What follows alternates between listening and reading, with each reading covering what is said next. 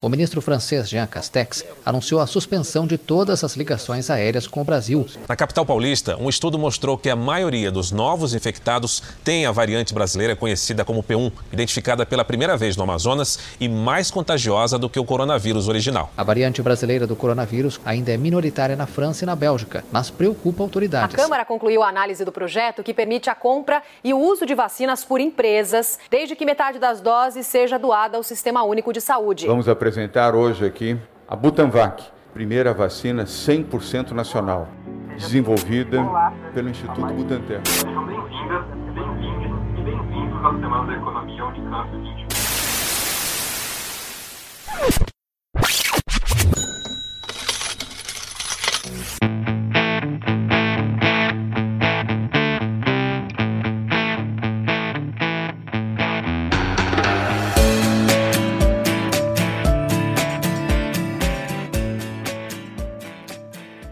Meu nome é Marcelo Bonifácio Meu nome é Gustavo Bionde. e nós somos estudantes do Instituto de Economia da Unicamp. Hoje, vamos apresentar o novo episódio especial sobre a pandemia do novo coronavírus. Até a gravação desse episódio, foram confirmados 365 mil mortes, e no dia 15 de abril, foram registrados 3.774 óbitos em 24 horas. Somente 25 milhões 460 mil pessoas tomaram a primeira dose da vacina contra o novo coronavírus, representando 12,02% da população. A segunda dose foi aplicada em 8 milhões 558 mil pessoas, 4,04% da população, totalizando 34 milhões de doses aplicadas no Brasil. A fonte é do consórcio dos veículos de imprensa.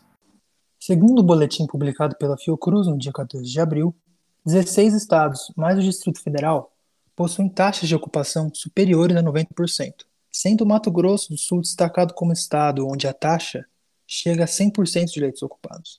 A nossa convidada é a doutora Etel Maciel, formada em enfermagem pela Universidade Federal do Espírito Santo, possui pós-doutorado em epidemiologia pela Universidade John Hopkins e representa o Brasil na rede governamental de pesquisa em tuberculose dos países do BRICS.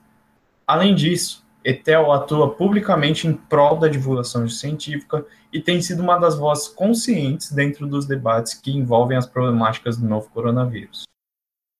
Primeiramente, queria dar as boas-vindas para a doutora Ethel Maciel, agradecer a sua presença aqui, sua disponibilidade e gostaria das suas considerações iniciais para a gente começar essa conversa. Muito obrigado. Então, obrigada, Marcelo. Um prazer estar aqui com vocês. Acho que é um momento super importante e esse espaço é muito importante para que a gente possa orientar e tirar algumas dúvidas que as pessoas tenham de algumas medidas de prevenção que a gente ainda pode fazer agora e que a gente pode minimizar ainda né, de termos uma infecção e uma doença mais grave. Então a gente vai para a primeira pergunta aqui. O que a gente sabe até o momento sobre essas novas variantes da SARS-CoV-2, em especial a P1 de Manaus? Quais foram as condições para ela ter surgido? A gente sabe que esse tipo de vírus, de vírus RNA, ácido ribonucleico, é um tipo de vírus que faz muitas mutações. Nós já esperávamos isso. Por exemplo, para as pessoas lembrarem, o vírus da gripe, o H1N1, também é um vírus RNA. E a gente tem que tomar vacina todo ano, porque ele faz essas mutações. O vírus que está circulando em um ano, no outro ano, ele já é diferente. Então a gente precisa fazer isso. O HIV, por exemplo, a gente nunca conseguiu fazer vacinas, porque ele muda tanto, ele faz tantas mutações que a gente não conseguiu ainda ter uma vacina é contra ele. A nossa esperança, inclusive, é que essa nova tecnologia de vacinas de RNA, a gente consiga finalmente ter uma vacina contra o HIV. Então, essa tecnologia que foi utilizada para vacina contra a Covid, ela vai poder ser utilizada em outras vacinas que a gente ainda não tinha conseguido fazer, de algumas outras doenças, como, por exemplo, o HIV. Então, assim, a gente já esperava que esse vírus fosse fazer mutações. O que a gente não gostaria e que aconteceu é que ele fizesse mutações que dessem para ele alguma vantagem. E ele fez isso, começou a fazer. Ele já fez mais de 4 mil mutações, ele fez muitas mutações. Mas, por volta ali de setembro, no final, né, mais para o final do ano passado, a gente teve a notícia daquela primeira mutação, que foram várias mutações, que criou uma nova variante daquele vírus original, do SARS-CoV-2 original. Ele foi batizado nessa variante de B117, aquela variante que apareceu lá no Reino Unido. E o que, que ela tinha de diferente? Ela causava mais doenças, ela era mais transmissível. E com o passar do tempo, a gente também viu que ela, além de ser transmissível, causava mais doenças graves. Então, ela tinha duas coisas ruins para nós e que davam uma vantagem, vamos colocar assim, ao vírus. Então, essa variante, ela recebeu um nome no mundo de variante de preocupação. Logo depois dela surgiu aquela variante da África do Sul, que teve uma outra característica e que deu uma vantagem ao vírus. É como se ele conseguisse despistar o nosso sistema imunológico e pessoas que já tinham a Covid tiveram de novo novos episódios, uma outra variante de preocupação. E ali no final, no começo do ano, né, a gente viu tudo que aconteceu em Manaus, né, aquele caos é, completo, e a emergência de duas novas variantes ali, que foram batizadas de P1 e P2, que também entraram nessa variante de preocupação. E essas variantes, né, principalmente a P1, ela é mais transmissível e ela pode escapar também do nosso sistema imunológico, despistar o sistema imunológico. Então a gente começou a ver em Manaus, e Manaus, para a gente lembrar, quem está nos acompanhando aqui, Manaus foi um local que na primeira onda foi muito atingido pela Covid-19 e que vários pesquisadores acreditavam que a gente tinha uma imunidade de rebanho ali, porque mais de 60% da população tinha sido infectada lá naquela primeira onda. O que nós descobrimos com a experiência de Manaus é que essa imunidade de rebanho pelo vírus, ela não funciona, ela não existe. Então, as pessoas começaram a adoecer de novo e a gente teve aquele colapso do serviço de saúde, muitas pessoas adoecendo ao mesmo tempo e pelo que os colegas relataram, a gente ainda não tem publicações disso, mas os relatos do que aconteceram naquele momento em Manaus e que a gente está vendo agora em outras partes do Brasil, uma evolução mais rápida. As pessoas chegavam no hospital e evoluíam mais rápido para um quadro mais grave.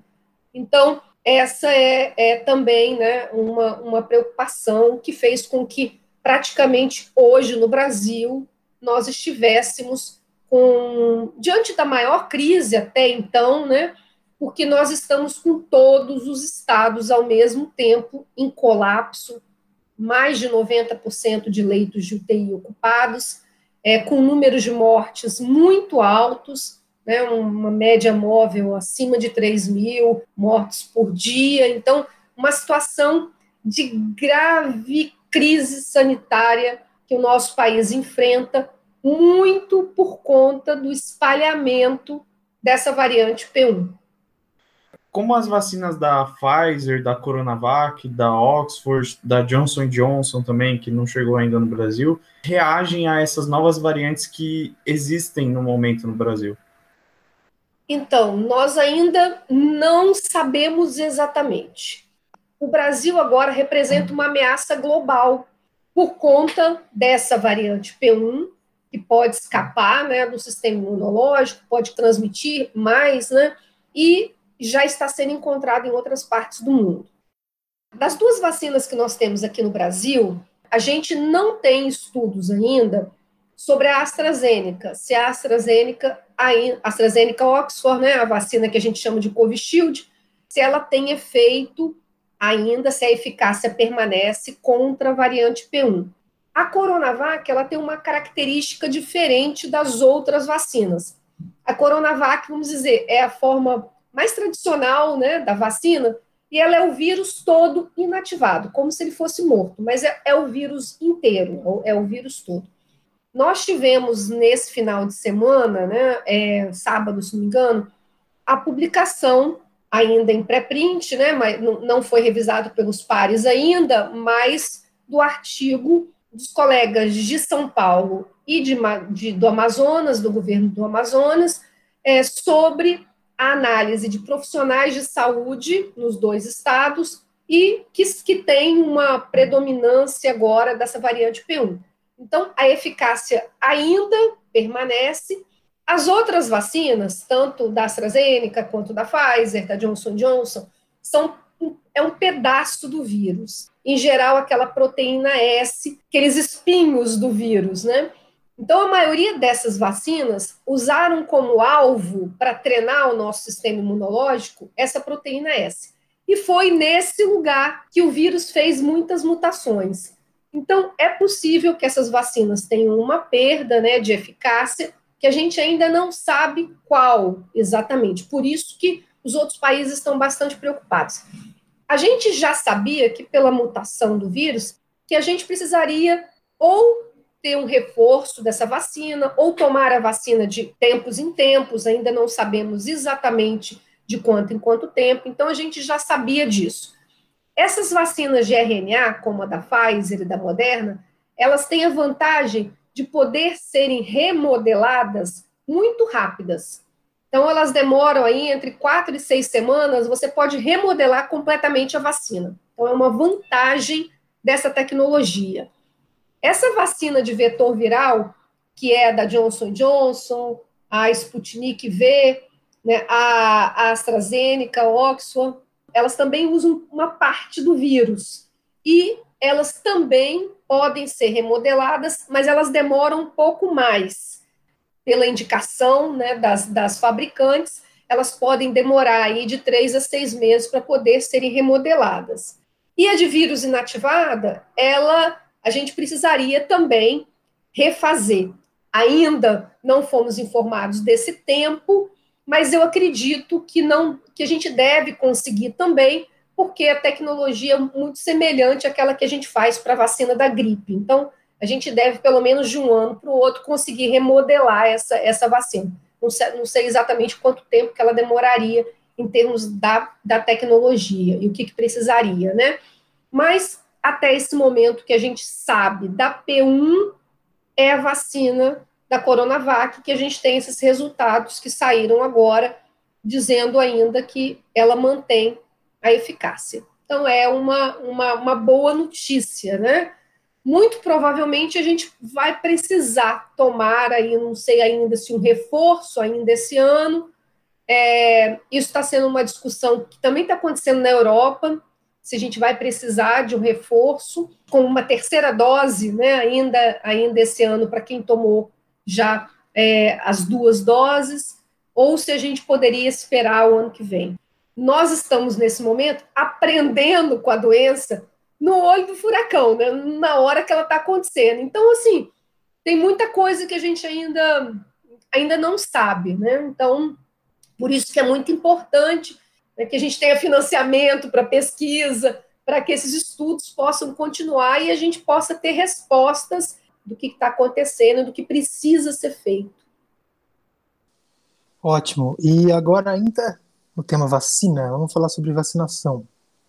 Já é possível a gente avaliar o impacto da vacinação nos países que ela está mais acelerada, como os Estados Unidos, Israel, enfim, alguns países da Europa, e colado a isso, como é a avaliação da vacinação aqui no Brasil e o que a gente precisa para que ela seja acelerada aqui? Vou começar pelo final. a gente precisa de doses de vacinas. Nosso problema não é administrar a vacina, nosso problema é ter a vacina para ser administrada. Nesse momento, a gente está um pouco lento, porque é, as pessoas precisam compreender que, como a gente tem poucas doses e a gente precisa elencar essas prioridades, o serviço achar exatamente essas pessoas acaba demorando um pouco mais. Se a gente falasse assim, ó, todas as pessoas acima de 18 anos podem vir se vacinar, a vacinação estava muito mais rápida, como está acontecendo, por exemplo, nos Estados Unidos, como está acontecendo em outros países, né? Você abre para grupos maiores e aí você vacina mais gente. Quando, como você tem poucas doses, você tem que fechar muito é, os critérios, e aí acaba ficando tudo mais lento. Então, nos faltam doses das vacinas. É, os países que estão mais adiantados, aí a gente tem três países aí mais adiantados, né? Israel, como você citou, os Estados Unidos e o Reino Unido, já tendo atingido aí quase 50% da população.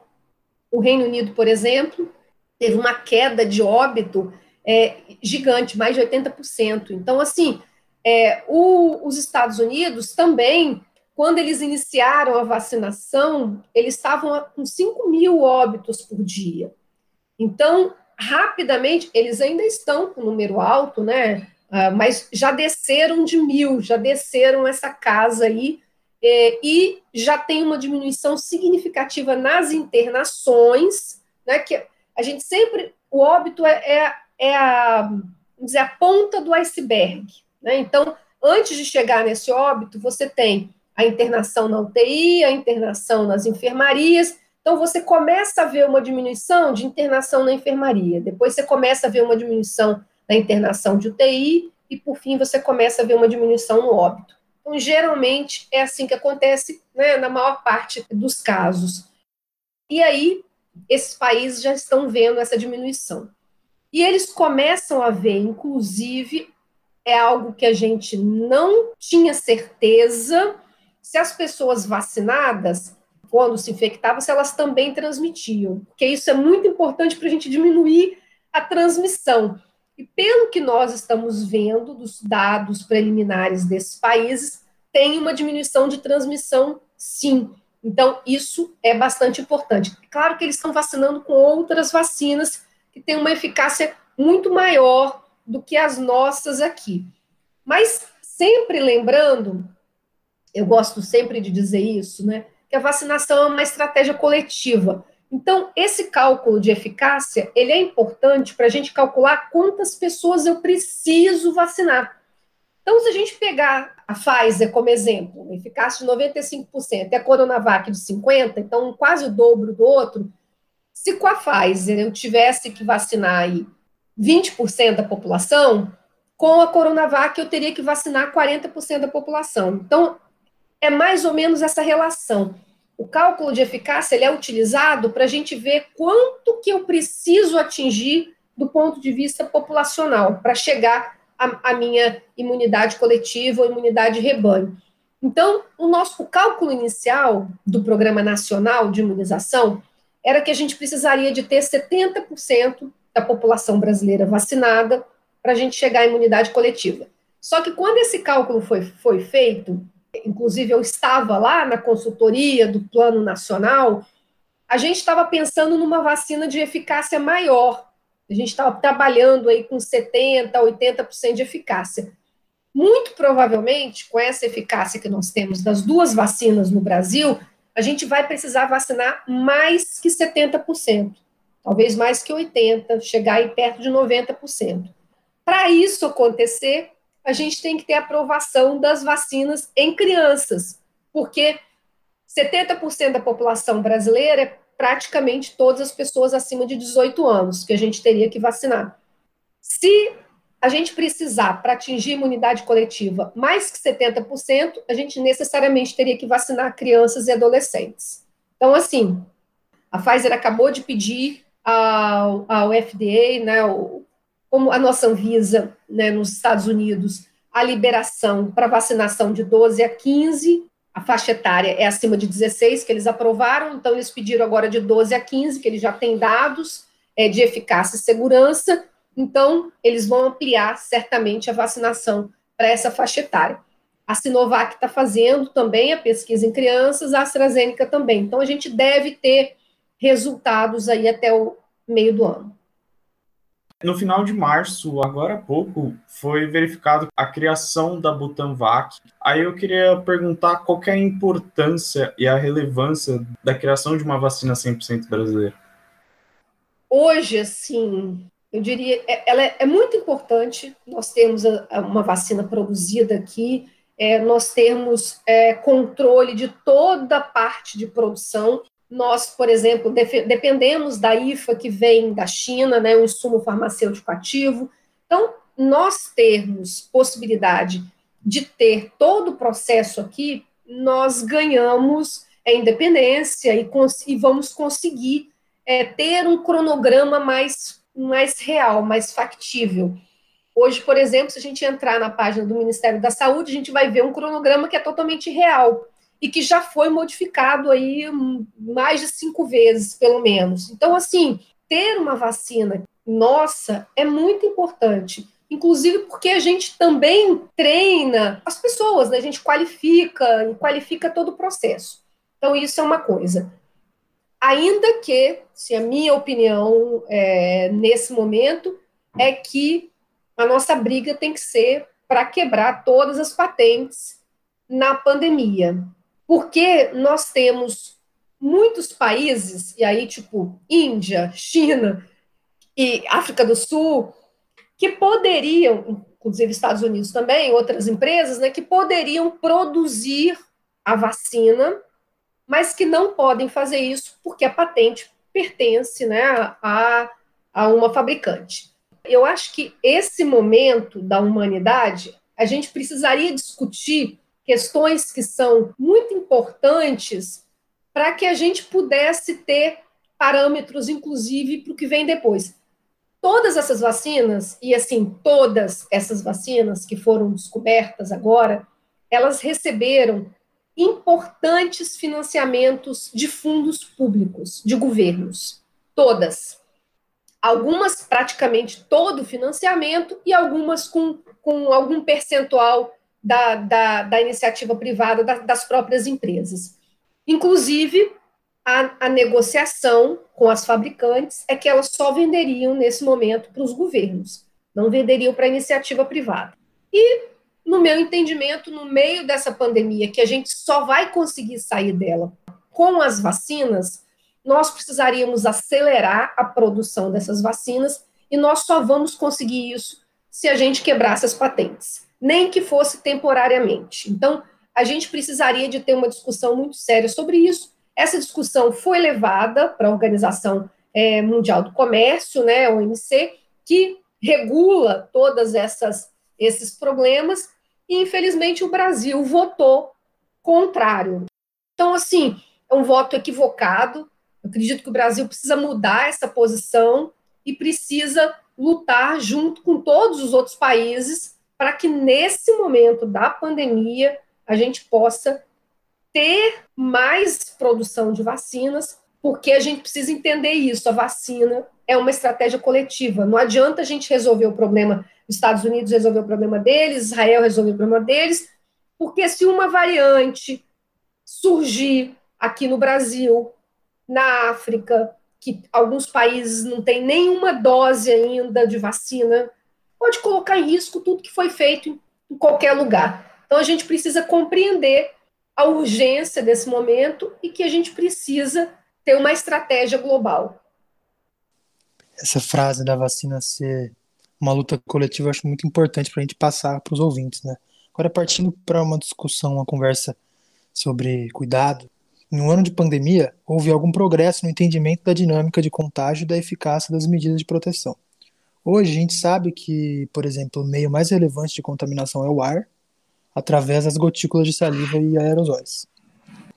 Nesse contexto, surgiram diversas medidas de eficácia que são controversas, como a higienização de superfícies em espaços públicos, caminhos de desinfecção de pessoa e a aferição de temperatura em estabelecimentos comerciais. Desses exemplos e outros semelhantes, o que é um recurso bem gasto e o que é mero teatro sanitário? A gente poderia dizer que o que aconteceu lá em maio, junho, julho, até agosto, todo aquele gasto de limpeza, de rua, de hum, escolas, né, ônibus, não diria assim que eles justificaria, mas assim, ele, ele seria desculpável pela a gente ainda não tinha certeza, né? A gente achava que a transmissão é, por superfície, por contato, ela era super importante, era assim que, que o vírus era transmitido em sua maior parte. Mas ali, em agosto, julho, agosto, os primeiros estudos já começaram a dizer que a transmissão aérea era muito importante. E hoje a gente já não tem dúvidas, hoje a gente já tem certeza que a transmissão é, pelo ar ela é muito mais importante do que a transmissão é, por superfície, e aí não tem mais justificativa para esses gastos. Hoje, nós precisaríamos investir em ambientes com filtragem de ar e máscaras filtrantes. Então, hoje a gente teria que investir o dinheiro público nessas ações.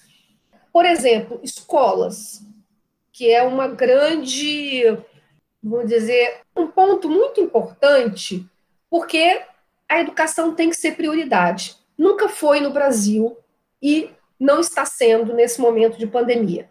Eu sempre digo assim: não adianta os políticos dizer assim, a educação é prioridade, os professores, os trabalhadores da educação têm que voltar. As ações dos governos têm que mostrar que isso é prioridade. E aí, assim, a gente não teve nenhuma escola, nem privada e nem pública no Brasil, investimentos em, por exemplo, controle de CO2, é, filtros de alta, de alta filtragem, que a gente chama de filtros EPA, como, por exemplo, as escolas nos Estados Unidos na Europa tiveram investimentos nisso. Então, é, isso é você dizer assim: olha, esse espaço é prioritário e a gente precisa investir para que ele seja o menos inseguro possível. Professores utilizando máscara PFF2, trabalhadores ali da educação, todo o controle de ar. Isso precisaria ser feito, não foi feito vacinação dos trabalhadores da educação como prioridade. Então, isso foi uma coisa que, inclusive, quando eu estava lá no governo, eu briguei muito. Ele, ele, os trabalhadores da educação não estavam, eles não viam isso como importante. Depois de muita briga, colocaram só os professores, aí a gente teve que brigar de novo para dizer assim: oh, não adianta vacinar o professor e não vacinar a pessoa que prepara merenda, ou a pessoa que está na porta, que é o vigia, recebendo todo mundo que está chegando. Então, tem que vacinar todos os trabalhadores da educação. Por fim, conseguimos aí colocar. Mas dizer que é prioridade tem que ter tudo isso, tem que colocar a educação como fundamental para a sociedade, né? E investir nisso. A gente não teve investimento de nada, nem de público, nem de privado. E a única coisa, assim, são os protocolos de colocar álcool em gel e aferição de temperatura no pulso, o que é uma fake news. Assim, eu, eu fico impressionada que a propaganda do Ministério da Educação para o retorno seguro, a pessoa está lá fazendo a verificação da temperatura no pulso. A Anvisa já, já foi a público, está lá na página da Anvisa, que o termômetro de testa é para ter aferição na testa. Ele já não é bom. Ele já não é bom você aferindo na testa. Mas se aferir em outro lugar, pior ainda. Então, assim, foi, foi basicamente isso que esse foi o investimento. Né? A gente não teve mudanças estruturais nas escolas. Nós temos um problema de violência grande. Algumas escolas as pessoas não podem abrir a janela, né? Como que você diz de controle de ar nessa situação? Então, a gente precisaria de investimento em, filtros EPA, em controle de, de CO2, é, equipamentos de proteção individual melhores para os trabalhadores da educação. Isso é um exemplo né, do que a gente poderia investir melhor é, se realmente a gente elegesse a educação como prioridade. Bom, doutora, você citou algumas medidas muito importantes e a minha dúvida, e eu acredito que a dúvida de muitos ouvintes, é se a máscara caseira ela ainda pode ser considerada uma medida eficiente, se ela ainda é o suficiente para controlar o vírus. Então, ela é, vamos colocar assim, em ordem de mais, maior eficiência de filtragem. A gente está seguindo os estudos que o, o Centro de Controle de Doenças, o CDC, nos Estados Unidos, fez. E aí é mais ou menos assim: você usando uma máscara de tecido, como se tivesse 40% de eficiência de filtragem. Se você usa duas máscaras de tecido, você aumenta aí 80% de. Pensando que cada uma dessas máscaras tem de duas a três camadas, tá? Então, se aumentaria aí 80%. Uma máscara PFF2 ou N95, a mesma máscara, ela teria aí mais de 95% de eficiência de filtragem. Então, é, é, é bem diferente. Se for possível, usa PFF2.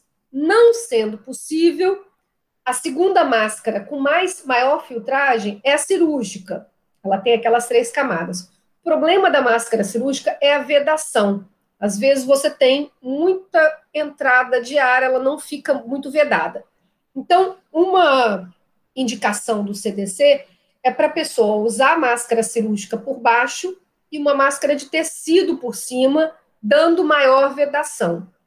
E aí, sempre observar se não está saindo ar pelo lado, é, por cima, por baixo. Quanto mais vedada a máscara, a gente vai fazer com que o ar passe pela máscara na hora de sair e na hora de entrar. Então, a gente garante que a máscara está filtrando. Se a gente deixa um monte de, de local aberto, de buraco na nossa máscara, é, pontos de entrada e saída de ar, o ar vai estar entrando não pela ou saindo não pela máscara. E aí uma gotícula contendo o vírus pode entrar por esses espaços. É por isso que ela precisa ser vedada. Então, por ordem de eficiência de filtragem, a máxima é PFF2 ou N95, a mesma máscara, cirúrgica por baixo, tecido por cima, ou duas de tecido. Preferencialmente as de tecido, sem ter aquela costura na frente, porque a própria costura na máscara de tecido, que não é uma máscara preparada com filtros, né? É, a, o próprio local onde é costurado pode ser o local onde entra o vírus, porque tem os, os buraquinhos né, da que a máquina pode fazer. Então, colocar a máscara de tecido, aquelas com um tecido, né, que tem um tecido sem costura na frente. É, a máscara PFF2, várias têm costura, mas elas são preparadas para isso. É, elas têm costura na frente, porque elas, mas elas são preparadas, elas têm filtros, então não tem problema. Bom, é, agora a minha próxima pergunta que seria um pouco mais direta. O lockdown, ele funciona? E em que momentos e de que maneira ele deveria ser implementado? Então, nesse momento, seria um momento importante para o lockdown. Nós estamos com praticamente todos os estados em colapso. É, para ele funcionar melhor, né, a gente tem aí o exemplo de Araraquara, pertinho da gente, a gente tem exemplo do Reino Unido, a gente tem exemplo de outros países que fizeram. Mas, assim, o exemplo mais perto de nós, Araraquara. Precisa parar tudo. Tem que funcionar só aquele serviço que é essencial. Os profissionais de saúde e aqueles serviços né, de supermercado e farmácia, onde você precisa comprar né, um medicamento. Então, assim, serviços essenciais. O que aconteceu no Brasil é que a gente fez, assim, um meio lockdown, né? A gente elegeu vários serviços como essenciais, inclusive aí templos religiosos, né? A gente elegeu muita coisa que não era essencial. E aí, quer dizer, como quase tudo é essencial, tá, muita coisa está funcionando. Então, esse que foi o problema. A gente teve, ó, a gente teve rede hoteleira funcionando como um serviço essencial, o que estimula, inclusive, as pessoas a saírem, né? O lockdown, você só funciona serviços, mas que são essenciais de verdade que seria mais ou menos em torno aí de 30% da população. É, e que a gente, então, diminuiria a circulação dos outros 70%. Então, é isso. Por exemplo, não dá para ir no supermercado a família inteira. Não dá para ir no supermercado a família inteira. É, para você ir, sair no lockdown, tem que ser uma pessoa da família, aquela pessoa que está ali é, designada para fazer a compra, para sair. Geralmente pessoas mais jovens, sem comorbidade, né? É, que vão então fazer isso. Não dá para ir todo mundo. Então, não dá para você fazer do supermercado como se fosse um, um local de, de passeio. Não, não pode. As pessoas têm que ir o mínimo de pessoas possível, tem que ficar o mínimo de tempo possível. Então, não dá para abrir shopping no lockdown, não dá para não dá para ter um transporte coletivo como nós temos. A ideia é que o transporte funcionaria para apenas para aquelas pessoas que precisam se deslocar para o trabalho essencial. Inclusive, países que colocaram as escolas como prioridade, as escolas funcionaram para os trabalhar os filhos de trabalhadores essenciais, porque você não tem como deixar a criança. Vou falar, é um profissional de saúde que precisa, que a família toda, né, precisa trabalhar.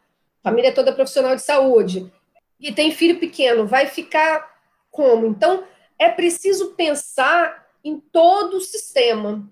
Esse foi um grande problema aqui no Brasil também. A gente acabou colocando muitas crianças em risco, né? Porque foi tudo pensado de forma desarticulada. Sim, e você falou sobre esse julgamento do poder público sobre o que é essencial ou não. Eu pensei no futebol, né? Ah. Porque aqui, em São Paulo, eu estava assistindo um programa e aí o Paulo Vinícius Coelho, PVC, falou: Mas quando parou, algumas semanas atrás, tinham 600 mortes. Agora que tem 1.200, está voltando. Isso não faz sentido. Menor acho sentido. Que não faz o menor faz. sentido. Então é uma questão do poder público mesmo, de informar e fazer as decisões certas do que é ou não a, o essencial, porque também confunde as pessoas. Que vai para nossa Exato. próxima pergunta muitas pessoas estão aglomerando. Passado um ano de pandemia, os jovens estão aglomerando agora. Tem toda essa onda de pessoas assim, em festas clandestinas, enfim. A gente queria saber qual é o risco agora para esses, esses jovens, dado também que essas novas variantes têm mudado de, de como se manifesta, cada, cada vez mais difícil de se entender o que é a Covid. Então, é, duas coisas. Da mesma forma que eu acho que a gente comunicou mal a questão da superfície, a gente comunicou mal essa questão dos grupos de risco. Na verdade, nós tivemos muitos jovens que morreram durante todo o momento da pandemia.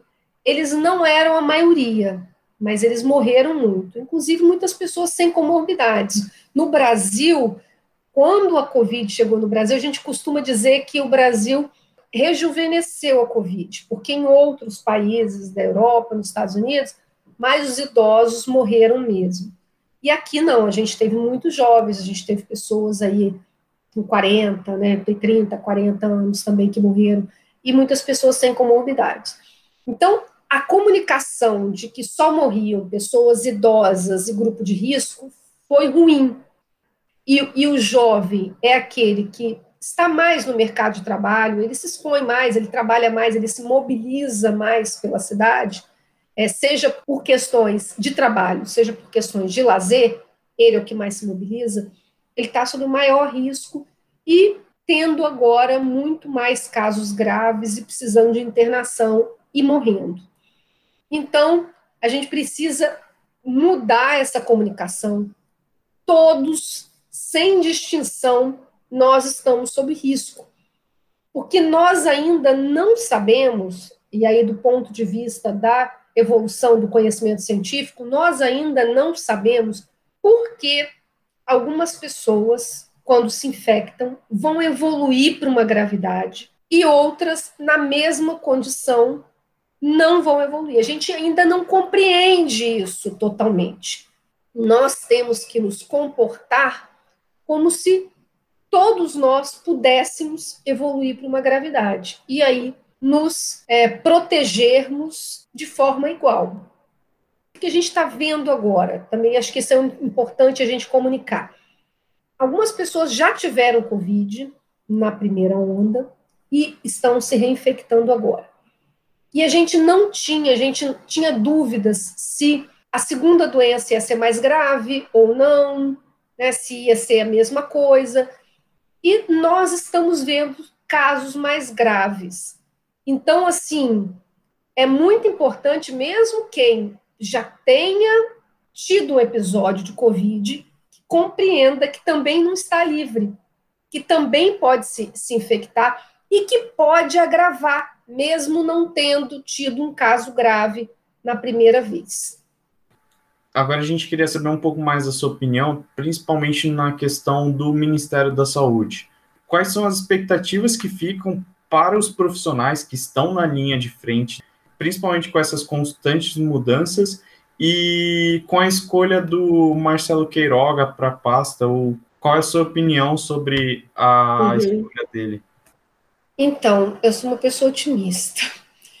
Eu quero acreditar que a gente que vai melhorar, né? Eu, a gente tem visto algumas sinalizações que indicam uma mudança para melhor. O fato do ministro já aparecer com a máscara PFF2 já me diz assim, é algo, é uma sinalização positiva. Então a gente saiu de um ministro que muitas vezes estava sem máscara, né, é para um ministro que está utilizando uma máscara PFF2, uma máscara filtrante. A gente já viu em alguns eventos que ele chamou que tem distanciamento físico, está tudo organizado no protocolo é, correto. Então, assim, e ele está negociando, ele sabe que a gente só vai sair dessa com as vacinas, ele está negociando mais vacinas, ele está financiando, ele está ele está fazendo um esforço para que a gente tenha mais vacinas. Ele já disse isso, ele tem a convicção de que as vacinas vão, vão nos tirar dessa. Então, é uma mudança significativa. Uma mudança significativa. Ele é uma pessoa que assim, seguia pela ciência, pelo menos o discurso mudou. O discurso mudou. E a prática parece também que está tá mudando eu, eu vejo assim, não tinha muita opção para o governo, né? Ele tinha que fazer isso. Mas é, eu acho que ele está conseguindo fazer mais do que eu até esperava, diante do contexto, né? Infelizmente, é do presidente, tudo isso que a gente viu aí por, por esse tempo todo, né? E, principalmente essa história de tratamento kit Covid, né, tratamento precoce que não existe. Eu, eu ainda espero que ele se posicione melhor quanto a isso. Eu ainda espero que ele faça isso. Ele ainda não fez. Né? É, há uma diferença entre autonomia do médico e receita de medicamentos ineficazes e que podem, inclusive, prejudicar as pessoas. Tem uma diferença bem grande. Ótimo que você entrou no assunto dos remédios, que é justamente a nossa próxima pergunta. Existe muita confusão sobre a eficácia, sobre essa questão do kit Covid. Perfeito, a, a gente tem que entender a diferença entre aprovar medicamento sem eficácia, autonomia do médico. E aí a gente queria saber um pouquinho sobre hidroxicloroquina, azitromicina ivermectina, que são os principais aí que, que surgiram no debate, e agora o Tamiflu, né? Que é o remédio que o governo supostamente comprou 125 milhões de, reais nesse remédio, colocou lá no kit. A gente queria saber, então, esse panorama e seu posicionamento acerca dessas medicações aí.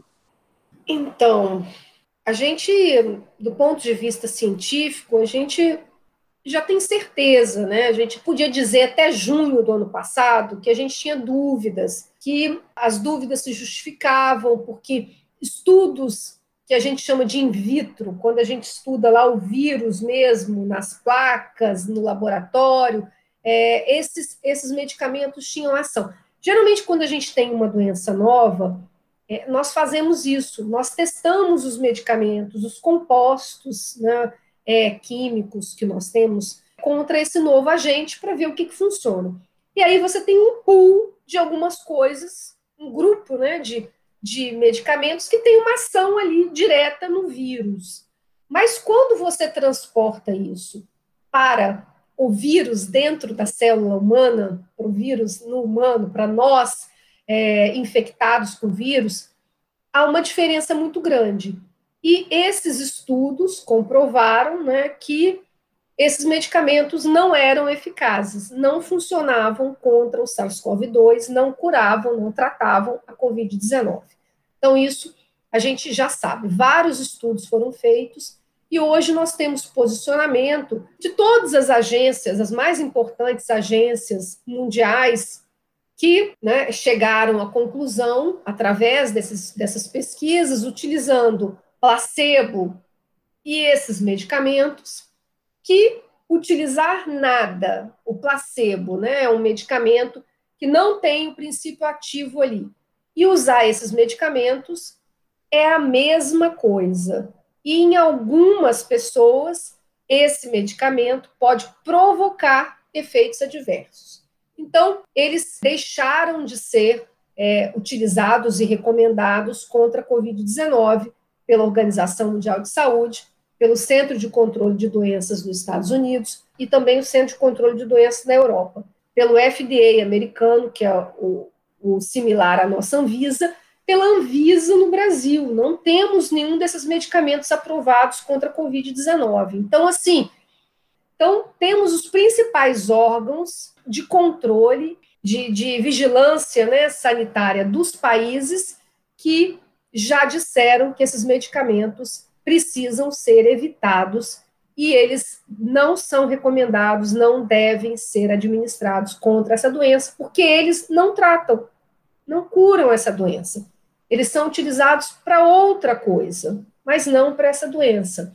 Então, o que aconteceu aqui uma falsa ideia de que esses medicamentos podem ter alguma ação, e essa falsa ideia, ela é muito perigosa, ela é criminosa, porque as pessoas acreditam de boa fé que estão sendo tratadas, e em algumas vezes eles estão sendo indicados e vendidos como se eles prevenissem a Covid, o que inexiste, isso é uma mentira.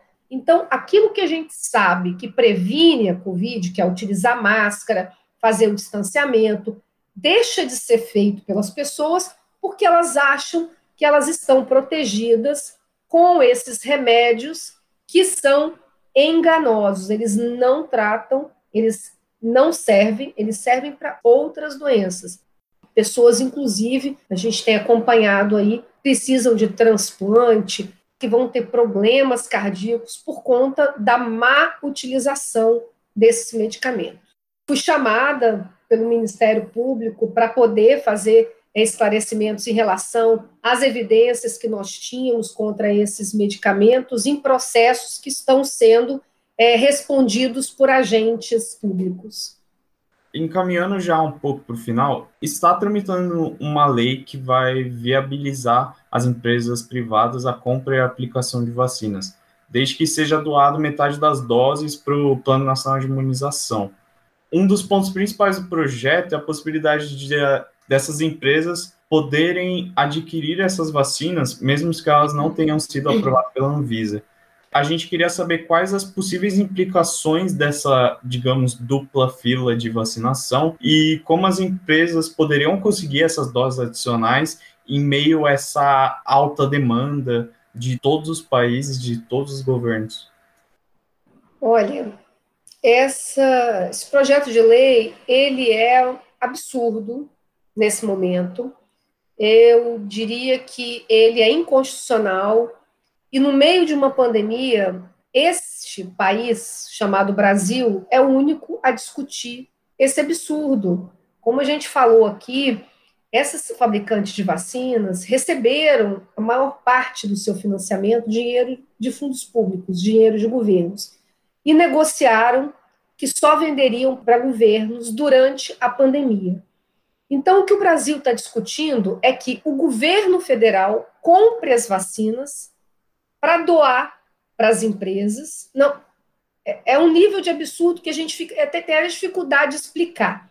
Então, assim, o governo brasileiro compra com o nosso dinheiro para a iniciativa privada, que vai receber a vacina comprada pelo governo, porque ela não tem dinheiro para comprar, comprar isso tudo, e aí, quando ela vender por três vezes mais, quatro vezes mais, ela devolve aquilo que o governo pagou. Não tem lógica em nenhum lugar do planeta. Nem os países mais liberais do mundo, e aí, sim, a meca do liberalismo, vamos colocar aqui, Estados Unidos, está pagando para todo o seu cidadão, porque estamos numa pandemia, e numa pandemia a gente precisa garantir que todos os grupos prioritários, que todas as pessoas que precisem receber a vacina recebam. Então, não há que se considerar pagar por ela. Na nossa lei ainda, né, a saúde é um direito de todos. Então, você ter acesso a um bem escasso porque você tem dinheiro para pagar é inconstitucional. Né? Nós estamos no meio de uma pandemia. Fora da pandemia, não vejo problema em nós já comercializamos vacina. Isso é uma outra discussão. É uma outra discussão. Que a gente está discutindo aqui é o controle de uma estratégia de saúde pública que precisa ser coordenada e feita pelo Estado, porque é a única forma da gente sair. Os grupos prioritários, eles têm uma razão de existir. Eles existem porque são pessoas que mais adoecem, que mais se infectam, mais se adoecem e mais morrem. Então, não é possível a gente aprovar furar fila fora dos grupos prioritários. E o problema do Brasil não é dinheiro, o problema do Brasil foi que nós fizemos uma opção por não comprar as vacinas, por não negociar as vacinas. É uma outra ordem. E o que nos falta agora são doses das vacinas.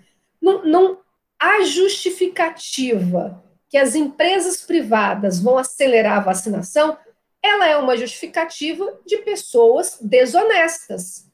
Porque o nosso problema de vacinação não é porque a gente não tem como vacinar, é porque nós não temos dose de vacina. Se a gente tiver dose de vacina, a gente seria vacinado muito rápido. Então, a iniciativa privada não precisa ajudar. Nós temos mais de 38 mil salas de vacinação no Brasil. A gente tem uma capilaridade, nós somos capazes de vacinar 10 milhões de pessoas por dia. Então, não, a iniciativa privada não ajuda em nada. Ela só atrapalha, porque nesse momento o que eles querem é furar uma fila com o nosso dinheiro. Então, não tem a menor, o menor sentido, a menor razão. Essa lei não pode ser aprovada, ela tem que ser repudiada e as pessoas precisam entender que está em jogo. Então é, é um absurdo isso. De fato, é né, uma transferência de responsabilidade. O Estado brasileiro não quer se comprometer com uma questão de saúde pública. Bom, acho que todas as perguntas foram muito bem respondidas. Queria adiantar que foi uma conversa muito rica, certeza que a comunidade da universidade, as pessoas que a gente atinge vão se beneficiar muito. E eu queria, né, novamente agradecer e pedir, se você quiser dizer alguma coisa que ficou de fora, fique à vontade, suas considerações finais aí. Muito obrigado. Então, quero agradecer também a oportunidade de estar aqui falando, conversando com vocês. Dizer assim, acho que alertar desse momento que nós estamos vivendo, né, um momento assim, um momento mais grave da pandemia, um momento realmente assim de, de muita gravidade, porque nós estamos diante desse colapso dos, do serviço de saúde sem leitos e com um colapso dos profissionais, né? Nós estamos assim no limite dos profissionais de saúde depois de um ano de muito trabalho e, e no qual os profissionais de saúde adoeceram muito, né? Então é, é, é muito importante que a gente compreenda a gravidade desse momento e cada um contribua com aquilo que pode, né? Assim, se locomovendo o menos possível, fazendo só as atividades essenciais e se protegendo, que nesse momento cada um que está se protegendo está ajudando também a, ao controle dessa pandemia. E quem puder, troque as máscaras por uma PFF2 aí para ficar mais protegido. Então, acho que é isso que eu queria dizer. Obrigada. Espero que vocês tenham gostado do episódio especial e compreendido a importância das medidas de proteção e da vacinação em massa. A gente queria lembrar você de seguir as nossas redes sociais para se manter por dentro do que está rolando. Arroba moeda corrente no Twitter e no Instagram. E podcast Moeda Corrente lá no Facebook.